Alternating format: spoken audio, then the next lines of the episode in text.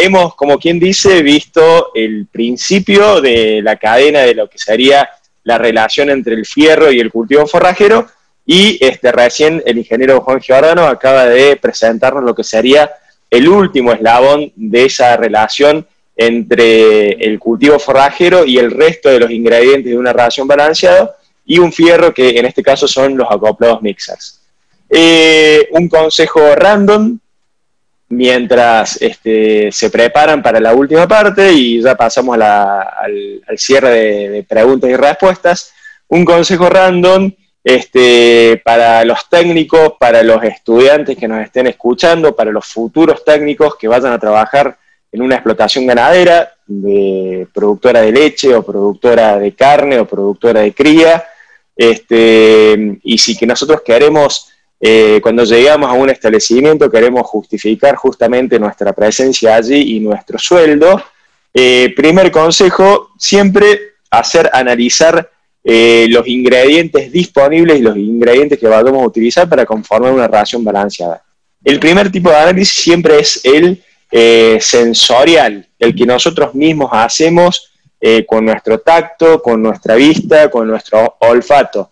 Eh, por supuesto, es algo que se va desarrollando y que se va este, mejorando con la experiencia, pero este, siempre si tenemos silos, si tenemos enos, si tenemos concentrados, eh, el primer análisis que tenemos que hacer de los ingredientes es el sensorial. Eso, emparejarlo con un análisis formal de laboratorio. Siempre aprender cómo se toma muestra de silo, cómo se toma muestra de heno, por ejemplo, este, justamente el equipo de Manfred y de Alfalfa tiene una muy buena publicación sobre cómo este, muestrear eh, heno de alfalfa, eh, cómo se muestrea un este, concentrado y eso enviarlo a un eh, laboratorio de confianza y este, comparar lo que nos devuelve el laboratorio con lo que nosotros apreciamos con nuestros sentidos. Y este, para finalizar, muy importante, si nosotros en nuestra ración balanceada incorporamos algún tipo de subproducto industrial, por ejemplo, burlanda húmeda de maíz, recordar siempre que es muy importante hacer analizar cada nueva partida que llega al establecimiento. ¿Por qué? Porque recordemos que los procesos industriales varían, eso nosotros como consumidores en la explotación ganadera muchas veces no, no lo vamos a conocer, y si varía el proceso industrial de este, de producción del, producto principal, por ejemplo, etanol de maíz, va a variar también la calidad nutricional del subproducto que nosotros vamos a consumir en nuestro establecimiento ganadero. Bueno, con eso cerramos. Les recuerdo que lo que eh, presentó el ingeniero Sánchez y lo que presentó el ingeniero Giordano, parte de eso está disponible en esta publicación de INTA, el manual técnico de forrajes conservados, que lo pueden encontrar en formato físico en cualquiera de las bibliotecas oficiales de INTA. Este, INTA, entran a INTA, ponen INTA en Google, eso los dirige a la página principal de la institución y ahí van a tener el contacto de la biblioteca que, donde lo pueden adquirir y se lo van a hacer este, llegar eh, vía correo. Y si no, también se pueden comunicar con alguno de nosotros y les podemos este, también compartir algunos capítulos en PDF sin ningún tipo de problema. Bueno, sin más, este, entramos a la parte final de este doceavo encuentro y yo les doy el micrófono a todos ustedes. Muchas gracias por, permanecer todavía en la sala de Zoom. Y bueno, Federico nos ha hablado de corte, de rastrillado y de enificación. Juan Giordano nos ha hablado de eh, raciones totalmente eh, mezcladas eh, confeccionadas con acoplados mixers, así que creo que podemos este, hacer alguna pregunta, no sé si hay alguna pregunta para hacerle a los técnicos. Yo tengo una ah, para hacerle a Federico. A ver. Eh, Fede, ¿qué sistema? Vos dijiste que eh, entraban con la picadora, cortaban el material con 50, picaban el material con 50% de humedad y lo llevaban a, este, a un galpón para hacer de luego los megafardos. ¿Qué proceso de secado? ¿Cómo es el proceso de secado de esa, de esa institución?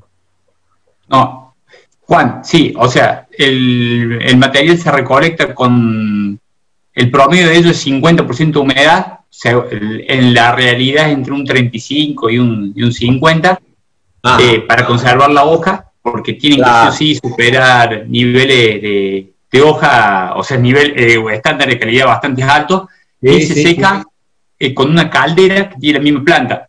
Viene el camión, baja la, baja la, em, el material con esa humedad, se carga con una pala que se alimenta con una pala, con una pala Michigan de, de las más grandes, y el material pasa por una caldera que se seca, esa caldera trabaja a gas y, luego pasa al, ah. a la recompactación.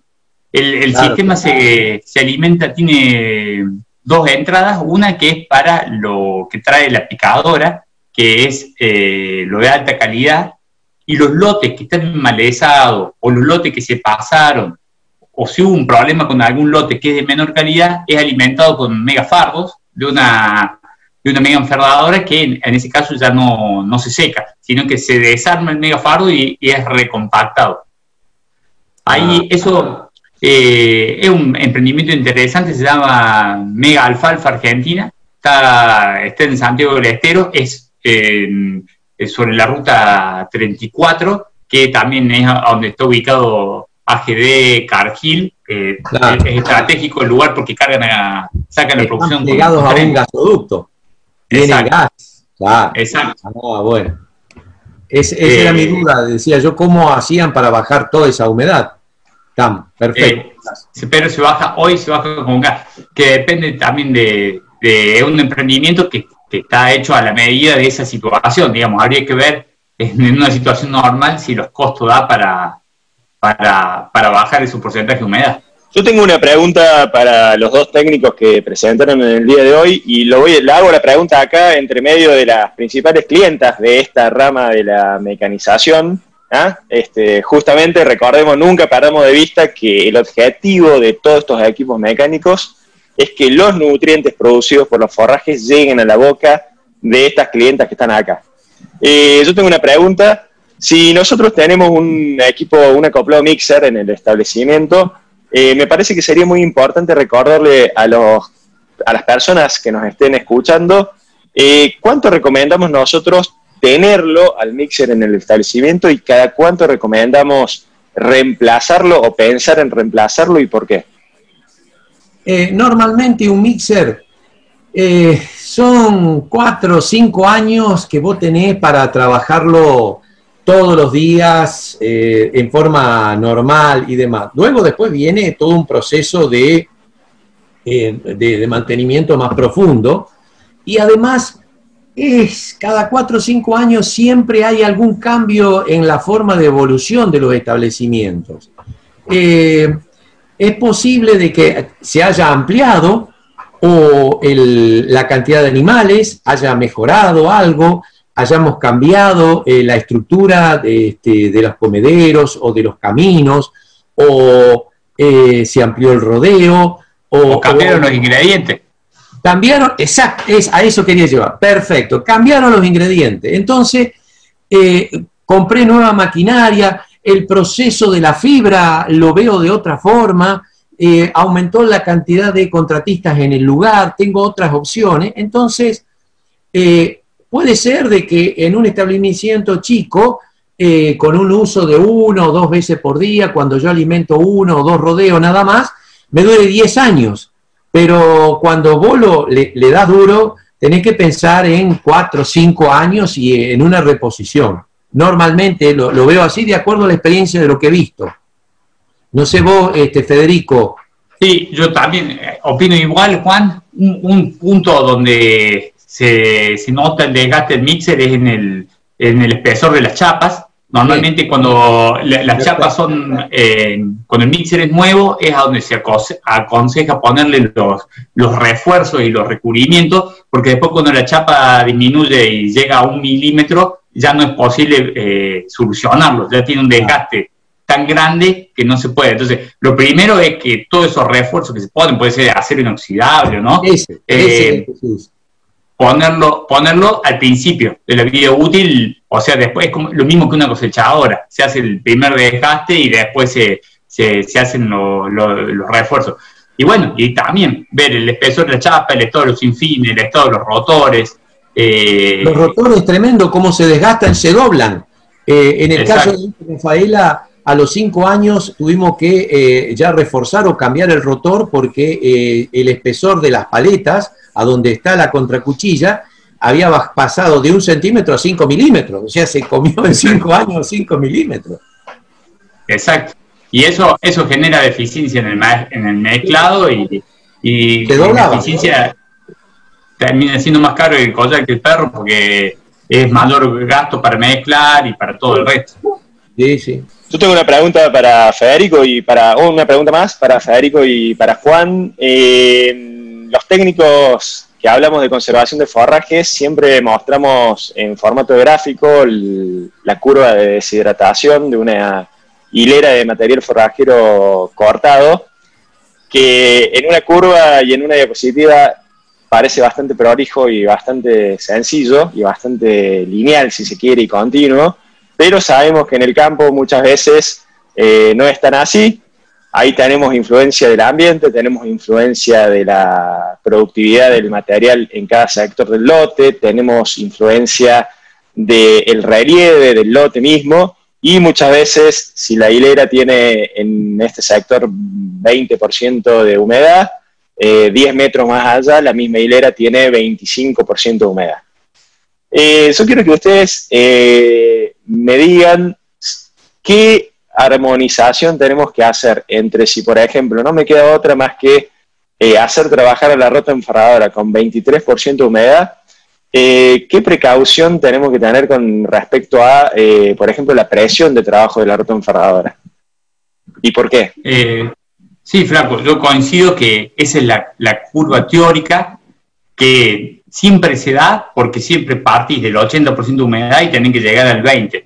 Lo que es distinto, como decís vos, es el camino. Normalmente siempre hablamos hoy de que se seque bien la, gavilla y después eh, trabajar con la rehidratación que nos puede dar eh, que, cuando se reviene el, el, material. Ahora, eso depende de la zona. Hay, hay zonas donde no existe, no se, nunca se reviene, entonces es complicado, o épocas del año donde no se reviene, entonces ahí es donde empieza que uno se empieza a encontrar que la situación del campo es, bastante distinta.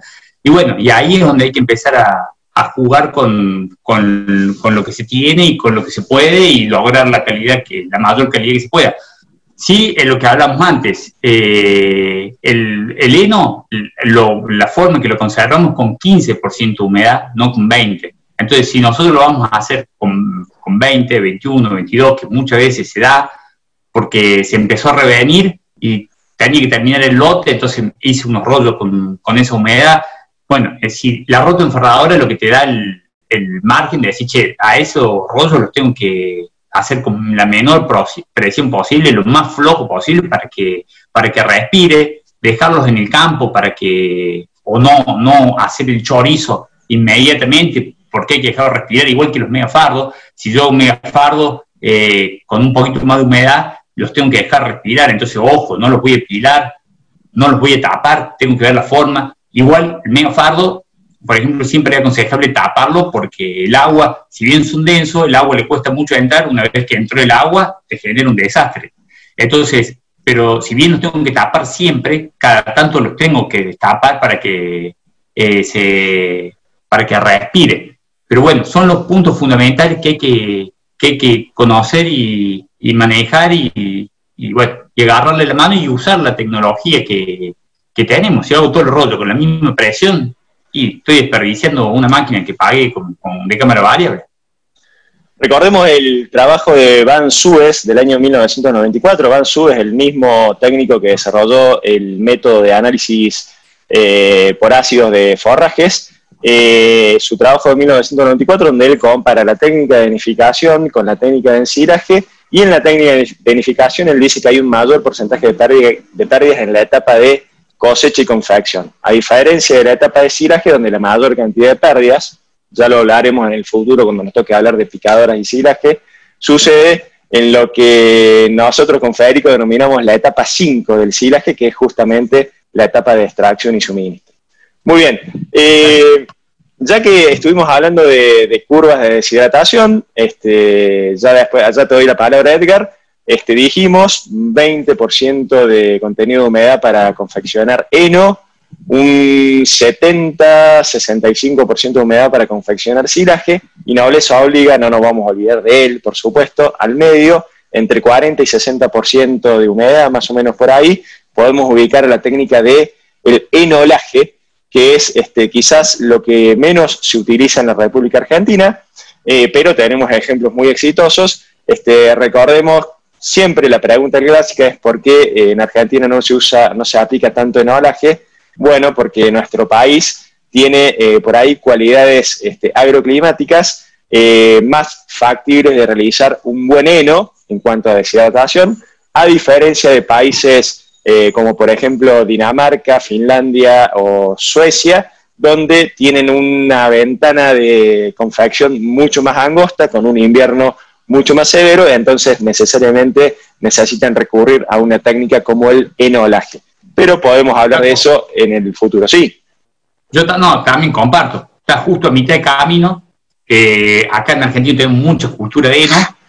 Eh, y respecto al heno requiere una mesa empaquetadora requiere el film que lo encarece y también dificulta mucho lo que es la logística, pues ese rollo, ese rollo tiene que ser chico, tiene 50% de agua, es pesado, y por el otro lado tiene la presión del silaje, que, que, yo creo que ese fue el principal motivo, el silaje de alfalfa o el silaje de pastura, que nutricionalmente es parecido, y, y eso fue lo que eh, hizo que no se desarrolle igual, sigue teniendo mucha demanda y cuando uno ve en los lugares donde se demanda el enolaje, son dos características, o es zona como puede ser el sur de la provincia de Buenos Aires, zonas complicadas para secar el heno, entonces les conviene hacer enolaje, o zona donde no llegan picadores y no pueden hacer silaje de pastura. Entonces, pero es un nicho, en Argentina lo que fue haciendo fue encontrando su nicho en los lugares donde es complicado hacer el, el, el enolaje el, heno o secarlo para heno o no tener picadores para decir. Creo que, Juan Jordán, no sé si tu comentario tiene que ver con esto. Levanté el pulgar diciendo que estoy totalmente de acuerdo este, y que en esos hay tambos chicos, este, justamente, y creo que hasta allá en el norte, en la zona húmeda de, de, de, Tucumán, he hecho a veces el enolaje eh, pero son nichos y lugares, eh, o en la provincia de Buenos Aires, eh, también en, pequeñas, en, pequeños lugares se hace el enolaje. Tal cual, si vamos a, de vuelta, si vamos a alimentar un rodeo bovino, nunca, nunca debemos perder de vista el costo por el kilo de materia seca de la ración diaria, eso es algo que como técnicos nunca lo tenemos que perder de vista, por más de que sea muy lindo hablar siempre de equipos y técnicas de conservación. Otro consejo este random. Yo me acuerdo cuando estudiaba en la Universidad de Córdoba, eh, hace ya algo así como 20 años en este momento, estaba de moda una enfermedad denominada el mal de Río Cuarto, la enfermedad de las plantas de maíz con entrenudos cortos. Bueno, muy bien, desde la misma zona que el mal de Río Cuarto, pero este no es un mal, sino que es este, nuestro representante del mundo académico, lo tenemos al profesor Edgar Gareto, profesor de eh, mecanización de la Universidad Nacional de Río Cuarto, una zona, eh, Edgar, corregime, eh, bien semiárida, con severos problemas de erosión eólica, ¿verdad? Suelo más bien arenoso. ¿Es así, Edgar? Sí, sí, sí. ¿Qué tal? ¿Cómo andan todos? tal cual describiste la zona, de, de, ahí venimos, y ahí donde estamos. No, quería hacer una pregunta a Federico y a Juan también y a todos los presentes, ¿no? Eh, ¿Qué pasa, no, cuando hacemos una andana grande o, qué recomendaciones nos dan eh, para armar una andana, tanto en fardos como en, rollos? Y qué recomendaciones también nos dan con el agregado de aditivos cuando está formando el heno. Eh, o sea, principalmente con el tamaño de la andana que hace la segadora, es en suelo seco, siempre eh, a un ancho de 1,20 te ayuda a secarlo más fácilmente y es lo, aconsejable. Siempre todo esto eh, también va de la mano con lo que dice José, hay que acomodar la situación de cada uno, al rastrillo que tiene cada uno, o sea, hay que encajarlo en el sistema que, que tenga cada uno, pero lo ideal es hacer una andana ancha con suelo seco para secar rápido. Si el suelo está húmedo, una andana más, más corta y más, más alta. Eh, y después, la cantidad de pasto que, puedo juntar va a depender, por, supuesto, del rendimiento de ese corte, pero también de la capacidad de trabajo de, la máquina. Recién hablamos, una rota enfardadora con un recolector chico a estrellas eh, y normalmente va a trabajar bien con 2 o 3 kilos por, por, metro lineal. En cambio, una máquina con un recolector de mayor dimensión eh, va a andar bien con 4 o 5 kilos, al igual que una, una mega enfardadora. Y después el tema de, del momento también oportuno el rastrillo, que no nos genere bollos. Nosotros siempre en los ensayos por ahí hemos visto que eh, por ahí si rastrillas muy húmedo con un, con un estelar, por querer cuidar la calidad, te hace unos bollos que después no te permite transitar con la máquina. Ese es otro punto. Y, respecto al, tema de los ácidos, eh, es algo que es muy útil y ayudaría mucho en el meafardo, que la ventana es muy cortita de trabajo, o sea, hay que trabajar por debajo de 17 y por, por encima de, 11, 12, entonces siempre aplicar los ácidos, sobre todo el ácido propiónico, que la función del ácido propiónico es ser un, un, fungicida, entonces hace que por más que vos tengas humedad, eh, no se desarrollen los hongos y de esa forma lo podés conservar. Nosotros lo hemos probado, eh, lo hemos probado, el principal punto crítico no es el ácido, sino el, el sistema de aplicación. Nosotros cuando hicimos las pruebas con el método original de ADCO, anduvo perfecto. Eh, en cambio, cuando hicimos con sistemas caseros, nunca logramos buenos resultados porque muy mala la aplicación, no llega a la dosificación que te hace falta. Entonces, bueno, ese es un punto, un punto clave. Y otro sistema que probamos con Juan Giordano, con José Peiretti, con Juan Monge y, Gustavo Clemente, fue el, el Silo, que ahora se está volviendo a comercializar, que el enosilo eh, no es un ácido, sino lo que hace es, eh, tiene una función, una función, eh, una función como si trabajara como un paraquat, entonces seca el producto, acelera la tasa de secado, en ese momento logramos un día más, y después sí tiene una función, una función fugistática en la conservación. El otro, el problema que tiene ese producto, que hoy comercializa BioGrow, es que hay que aplicarlo con la segadora. O sea, hay que aplicarlo justo en el momento del corte. Entonces, o pones una pulverizadora antes de, de, hacer el corte, con lo cual incrementas en 5 dólares más por, por hectárea tu, tu, confección, o creas un, montas un pulverizador sobre la, la segadora. Entonces, bueno, son puntos que hay que trabajarlo y, y resolverlos, pero son productos que están recontra probados, que andan, que en el resto del mundo se, se usan, y bueno, nosotros tenemos que, que desarrollarlo. Por ahí aplicarlo en la, en la, picadora es más fácil porque ya tiene el inoculador, que para hacer el heno picado y embolsado, todo este sistema, sobre todo el ácido propiónico, que ahora viene neutralizado, entonces no es tan agresivo como era antes, antes te quedaba sin máquina si lo usabas, eh, entonces eso también te, te ayuda mucho. Eh, Federico, ¿eso aumenta mucho los costos? ¿Tiene un costo muy alto por litro? ¿Han estado probando algo ustedes ahora en clase?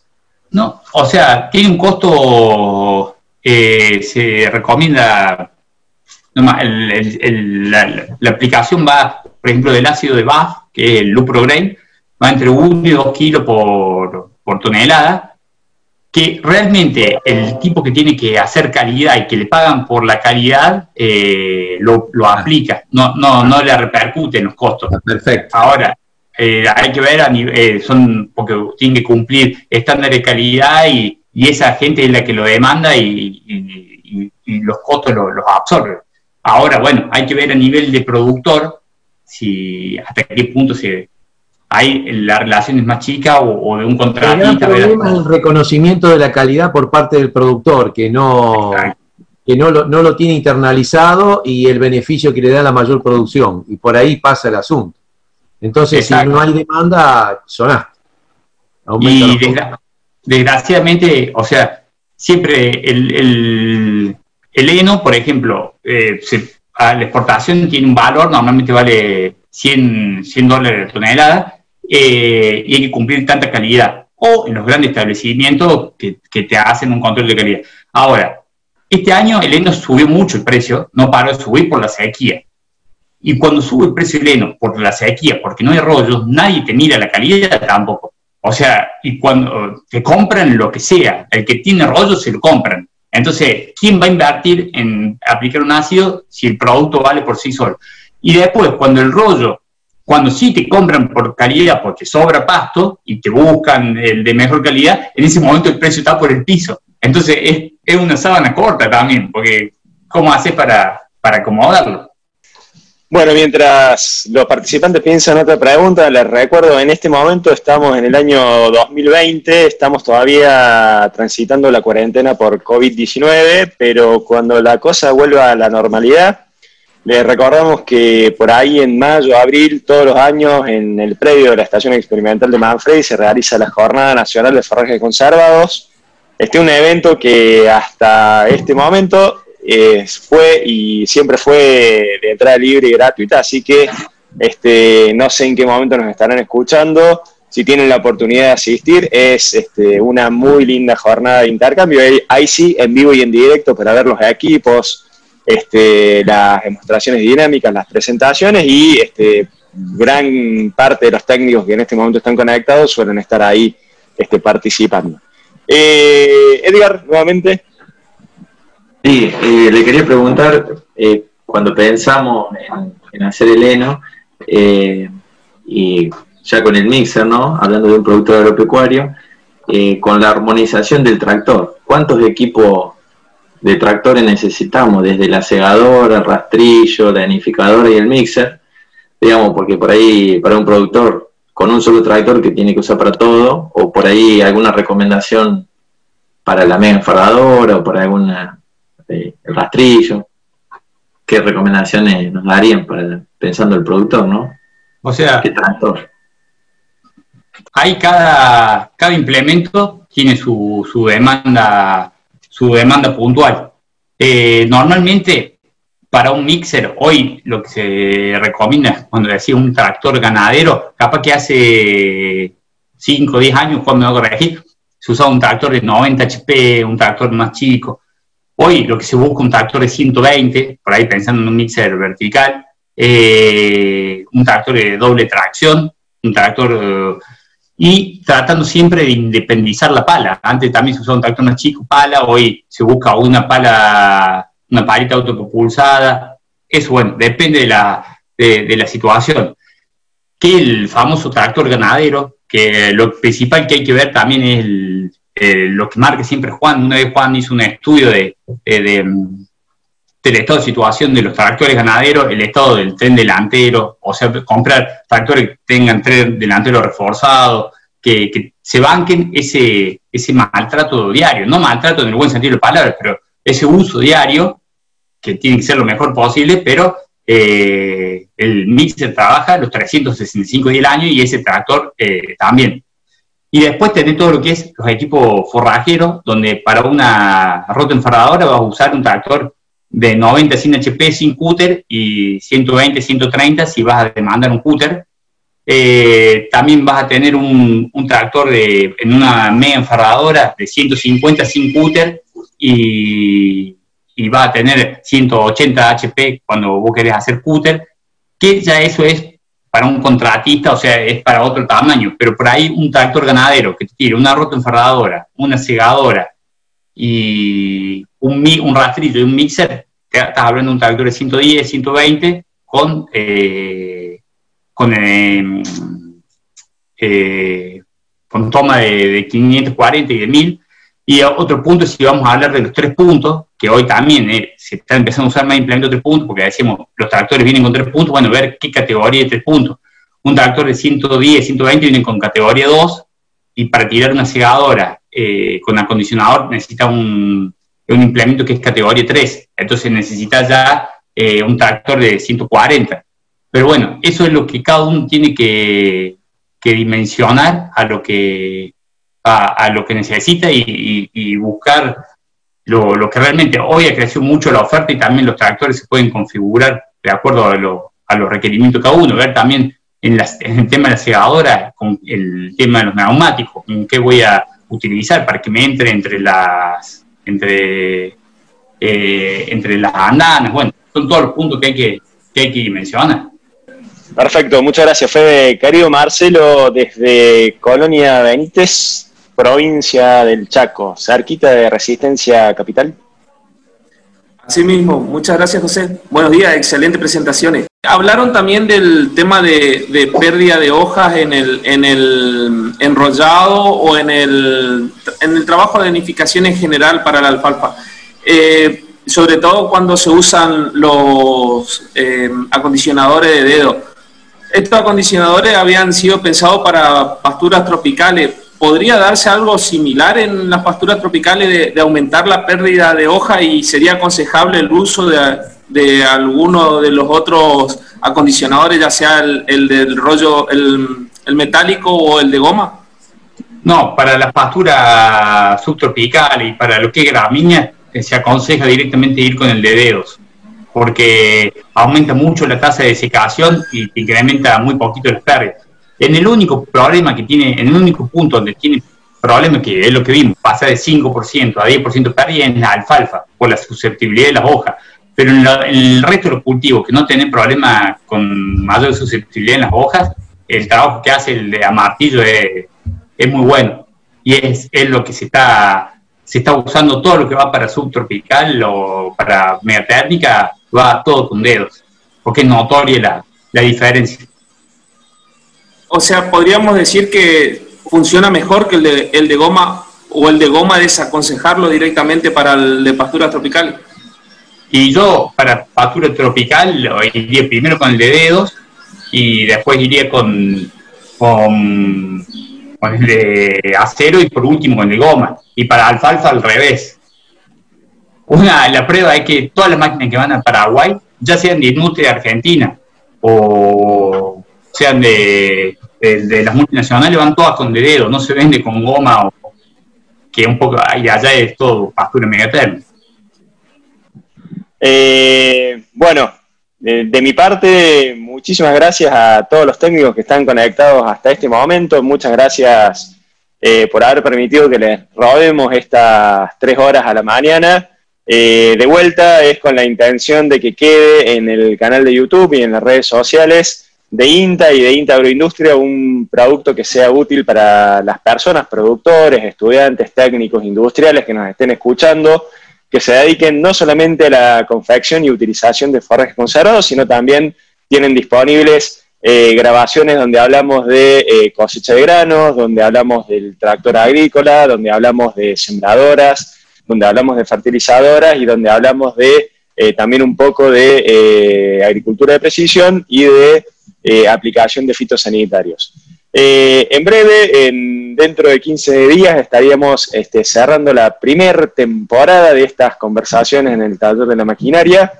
Eh, nos pueden encontrar de vuelta no solamente en YouTube, sino también en Spotify, como en formato de podcast.